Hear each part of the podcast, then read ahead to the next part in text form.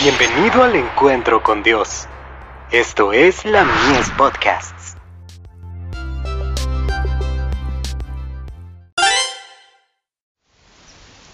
Cada día con Dios. Su posesión adquirida.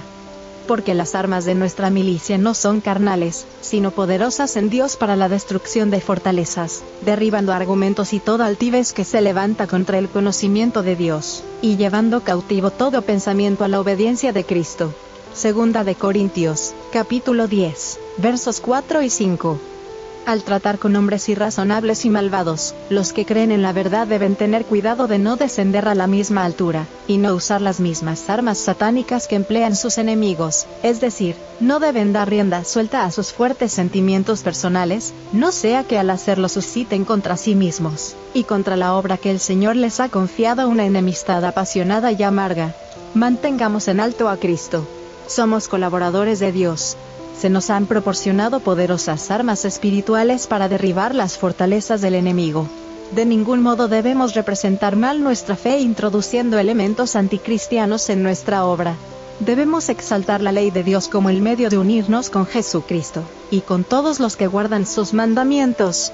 También debemos manifestar amor por las almas por las cuales Cristo murió. Nuestra fe debe ser un poder que tiene en Cristo su origen. Y la Biblia, su palabra, debe hacernos sabios para la salvación. Penetre en el alma la justicia de Cristo con su influencia vivificadora, y entonces podremos cantar porque Él ha perdonado todas nuestras iniquidades.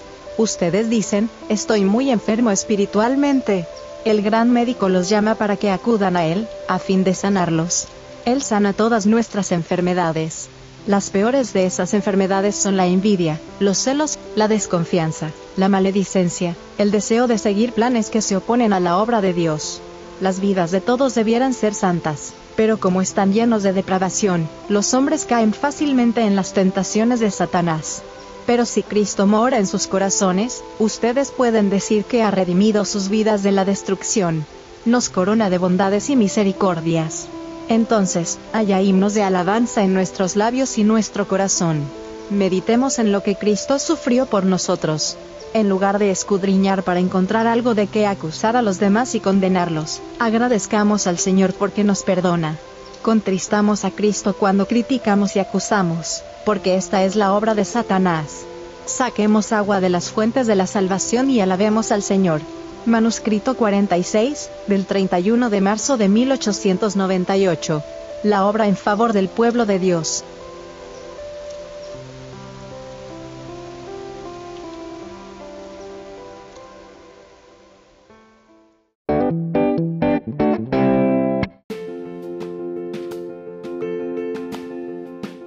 Visítanos en www.ministeriolamies.org para más contenido.